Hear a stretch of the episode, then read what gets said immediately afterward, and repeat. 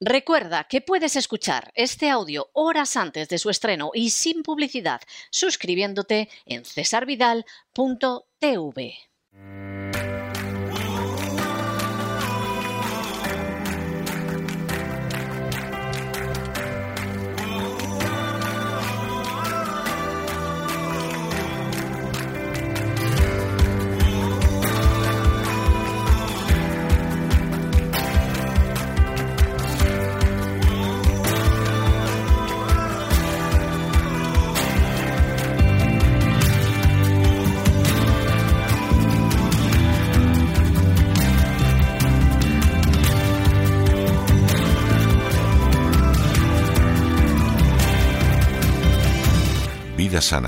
Con Elena Kalinnikova.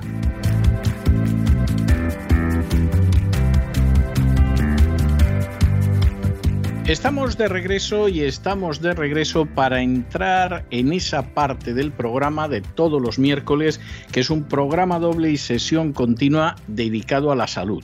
Ya saben ustedes que empezamos primero por la salud corporal, por la vida sana, por el naturismo con Elena Kalinikova y después nos adentramos por la psique con doña Pilar Muñoz. Pero de momento empecemos por el cuerpo y Elena ha llegado ya. Muy buenas noches, Elena. ¿Por dónde vamos hoy? Buenas noches, César. Pues el programa de hoy y los consecutivos me gustaría dedicar al colesterol. Quisiera dar las gracias al oyente de nuestro programa, a José Tamayo, por sugerirme la idea de arrojar algo de luz en este tema que siempre resulta ser actual independientemente de la edad. Y sí es curioso, pero muchísimas personas se creen que el colesterol es un mal que solo afecta a las personas mayores, pero no es así. Como sabéis, a mí me gusta investigar más allá de los datos comunes y por supuesto considero como mi tarea principal haceros pensar ofreciendo varias perspectivas para que vosotros mismos tengáis la oportunidad de sacar las, vuestras propias conclusiones en vez de que sigáis ciegamente a las tendencias o métodos aprobados por la mayoría. Es decir, me gustaría que encontrarais vuestra propia receta mágica y con ello la salud. Y si todo esto fuera tan cierto como lo prometen las tendencias que siempre van cambiando y lo venden, la inmensa mayoría de las personas estarían completamente sanos. Y si no es así, es que algo no es tan como lo venden.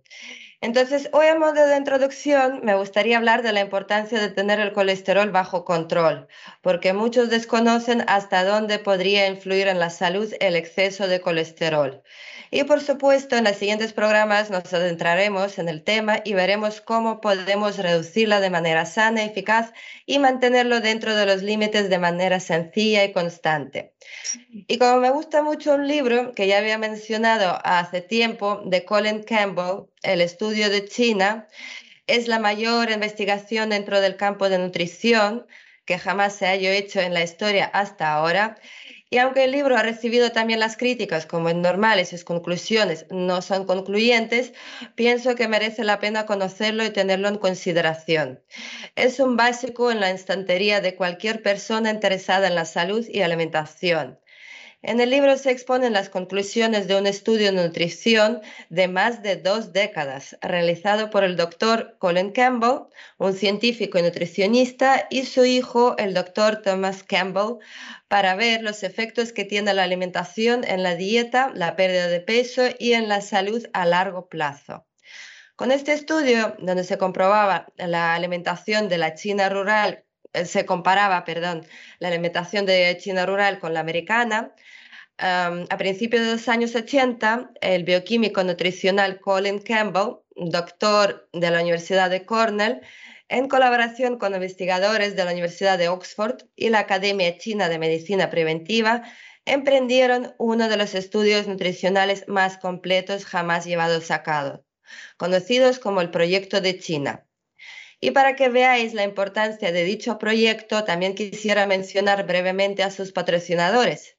El Instituto Nacional de Cáncer de los Estados Unidos, que es de los Institutos Nacionales de Salud, junto con el Instituto Estadounidense para la Investigación de Cáncer de Washington, proveyeron los fondos iniciales y el Fondo Imperial para la Investigación de Cáncer en Inglaterra también dio un apoyo significativo para la actividad de la Universidad de Oxford Sin embargo, la mayoría de apoyo para este estudio vino de la gente de China y su gobierno. Este apoyo fue en especie, lo que resultó eh, con el suministro de más de 800 años de labor profesional y técnica. Y vamos a ver ahora qué es lo que nos revela este libro sobre, sobre el colesterol y este gran estudio. Ya como os había dicho, es un estudio a largo plazo en China que reveló un patrón extremadamente curioso. En algunas regiones de China la incidencia de cáncer fue 100 veces mayor que en otras. Y cuanto más rica es la región, mayor era la prevalencia de cáncer. Entonces los científicos tenían una hipótesis sobre la presencia de dos tipos de enfermedades. Por su definición, los pobres son los primeros en sufrir las enfermedades tales como neumonía, tuberculosis, etc. Y el segundo grupo eran residentes de regiones económicamente desarrolladas eh, y solían sufrir de cáncer, diabetes, enfermedades cardiovasculares, enfermedades oncológicas y otras. Y una categoría de enfermedades aparece por la insuficiencia de los alimentos y la otra por su abundancia. Y esto es exactamente lo que ha estado sucediendo en la cultura occidental en las últimas décadas. Uno de los factores estadísticamente confiables para las enfermedades humanas en Occidente es el colesterol. El colesterol, como sabéis, puede ser de dos tipos. El primero que consumimos con los alimentos y el segundo que se produce en nuestro propio hígado. Hoy, eh, un estadounidense promedio eh, comiendo desde la infancia tiene una concentración de colesterol en la sangre en, en el rango de entre 170 290 miligramos por decilitro, mientras que un nivel inferior a 150 es el cual se considera seguro. Y con este enfoque de la dieta, no es sorprendente que la generación actual de niños en Estados Unidos, por primera vez en la historia del país, tenga menos esperanza de vida que la generación anterior. Y quisiera recordaros que estos datos son de hace unas décadas. Y aquí una breve lista de productos para aumentar el colesterol, es decir, los que influyen en la subida de colesterol, que son eh, carne, pescado, productos lácteos, huevos y otros carbohidratos de origen animal. Pero los alimentos vegetales no contienen colesterol en absoluto. Y cuando un médico verifica su nivel de colesterol, no puede averiguar cuánto colesterol consume, no puede medir la colesterol en los alimentos, así como no puede calcular cuántos, digamos, ah, hamburguesas y pechugas de pollo come al día. En cambio, el médico mide el nivel de colesterol en la sangre. Y este segundo tipo de colesterol, el colesterol en la sangre, se produce en el hígado. Y el colesterol en la sangre, el colesterol en los alimentos no es lo mismo, aunque son lo mismo en la composición química. Y la misma situación ocurre con las grasas. La grasa alimentaria es lo que coméis, por ejemplo, patatas fritas. Y en cuanto a la grasa de su cuerpo, es una sustancia producida por el cuerpo y es muy diferente de la grasa que se extiende sobre el sándwich por la mañana, como podría ser aceite o mantequilla o margarina. Y la grasa alimentaria y el colesterol no se convierten necesariamente en grasa y colesterol en su cuerpo. El mecanismo para la producción de grasas y colesterol en el cuerpo humano es extremadamente complejo y consta de cientos de reacciones químicas y requiere docenas de nutrientes.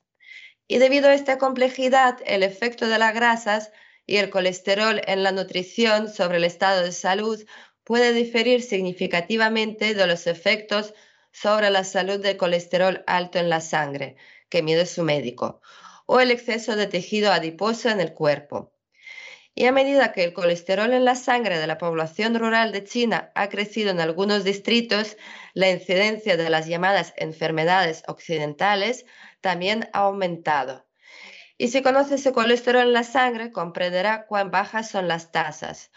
Cuanto menor es el colesterol en la sangre, menos probable es la aparición de enfermedades cardiovasculares, cáncer y otras enfermedades occidentales. Incluso si este nivel es mucho más bajo que el que se considera seguro en el occidente. Al comienzo del estudio chino, pues nadie se esperaba que se descubriera una relación entre el colesterol y la frecuencia de cualquier enfermedad. Esta fue una verdadera sorpresa para los científicos y investigadores y con una disminución en el colesterol en la sangre, la incidencia de cáncer de hígado disminuyó, igual que otros tipos de cánceres, y curiosamente leucemia en niños y en adultos. Como puede apreciar, es un dato bastante impresionante. Y la mayoría de las personas saben que con un alto nivel de colesterol en la sangre debe preocuparse por el corazón, pero no saben que en este caso también debe tener miedo al cáncer y algunas otras enfermedades. Entonces, eh, como sabemos, existen varios tipos de colesterol en los alimentos, incluido la lipoproteína de baja densidad y la lipoproteína de alta densidad. De esto hablaremos brevemente en el programa siguiente porque, bueno, no necesitamos convertirnos en científicos, sino que necesitamos las bases prácticas para entenderlo y poder aplicarlo en nuestra vida diaria. Y bien, no nos olvidemos de que estas enfermedades eran relativamente raras en China según los estándares occidentales y que según los estándares adoptados en Europa y los Estados Unidos. El nivel de colesterol en la sangre de los chinos era relativamente bajo en aquella época. Y sus resultados mostraron de manera convincente que muchos chinos tenían los niveles de colesterol incluso más bajos del aconsejado por la Unión Europea. Ahora imagínense un país cuyos habitantes tienen un nivel de colesterol en la sangre mucho más alto que el promedio en China. Pues puede esperar que prevalezcan enfermedades como las enfermedades cardiovasculares y algunos tipos de cáncer. Aún más sorprendente fue la incidencia extremadamente baja de enfermedad coronaria en las provincias de Sichuan y Zhigou en el sureste de China. Durante el periodo de observación de tres años, entre 246.000 hombres en uno de los distritos de Guizhou y 181.000 mujeres en uno de los distritos de Sichuan, no hubo ni una sola muerte por enfermedad coronaria en una persona menor de 64 años. Es decir, son datos lo es espectacular, es espectacular, sí, lo es. Efectivamente. Y después de que todos los datos sobre las consecuencias del bajo colesterol se hicieran públicos, pues el autor dice que aprendió de los tres científicos muy famosos involucrados en el estudio de enfermedades cardiovasculares y al mismo tiempo que eran médicos que ejercían y los nombra, eh, por ejemplo, Bill Castelli, Bill Roberts, Caldwell Esselstein Jr., que durante su larga carrera nunca enfrentaron la muerte por enfermedades cardiovasculares, entre pacientes con colesterol en la sangre por debajo de 3.9 milimoles por litro. Así que en el siguiente programa seguiremos hablando del colesterol y por supuesto veremos también cómo reducirlo si ya lo tiene un poquito más alto de lo que le gustaría. Pues me parece estupendo porque además es uno de los grandes problemas. Yo tengo que decir que aquí en el área del mundo donde yo vivo, yo creo que uno de los grandes, grandísimos problemas que se abordan, pues aparte de la hipertensión, por ejemplo, o de la diabetes, es precisamente el del colesterol. Es, eh, yo diría que seguramente dejando aparte, pues qué voy a decir yo, a lo mejor determinadas cardiopatías o el cáncer, por ejemplo, algo así, por regla general a todo el mundo lo que le lleva por la calle de la amargura es o el colesterol, o la diabetes, o la hipertensión, o las tres cosas a la vez. De manera que, y no creo que haya mucha diferencia en el caso de, los países de Europa Occidental. ¿eh? Sinceramente no creo que haya, que haya una gran diferencia, de modo que el tema difícilmente podría ser más oportuno. Tiene razón César y especialmente querría acentuar una vez la importancia de fijaros mucho en los menús infantiles de los niños, porque la verdad que todos están hechos a base de los fritos y la verdad que no entiendo hasta ahora por qué se denominan infantiles, porque los niños tienen que crecer y no aumentar el colesterol desde los pequeñitos, porque ya veremos cómo se acumula el colesterol en el cuerpo y va en progresiva Sí, es eh, bueno, se llaman infantiles porque van destinados a los niños, pero no, eso no quiere decir que sean lo más adecuado. Yo, de hecho, he tenido ocasión de ver algunos de estos menús que se, se confeccionan, por ejemplo, para colegios, para escuelas, y que te decían lo hace una dietista, ¿no? Y tú leías el menú y decías, pues anda que la dietista la debimos de, de pillar un día con las horas bajas porque a los niños me los infla hidratos de carbono, en fin, me los infla dulces, o sea, no estoy yo muy seguro de que esto sea lo más sano, o sea, es, es que es así. Y, y, generalmente el argumento es eso, lo hace una dietista. Bien, pues la dietista o el dietista, desde luego, como todas las dietas las haga igual, pobres criaturas, y además son niños que van a comer durante cinco días de los siete de la semana en un colegio donde les van a dar eso. ¿eh? O sea, la mayoría de las comidas van a ser así. Sí, pero además de los colegios, a mí lo que me sorprende es lo que te encuentras como menús en los cumpleaños, en las cafeterías, que se llaman infantiles, pero que están hechos a base de, digamos, precongelados y fritos. Sí, es que generalmente cuando, cuando llega el cumpleaños de un niño, tienes patatas fritas, ganchitos, eh, croquetitas a lo mejor. Eh, y ni siquiera caseras.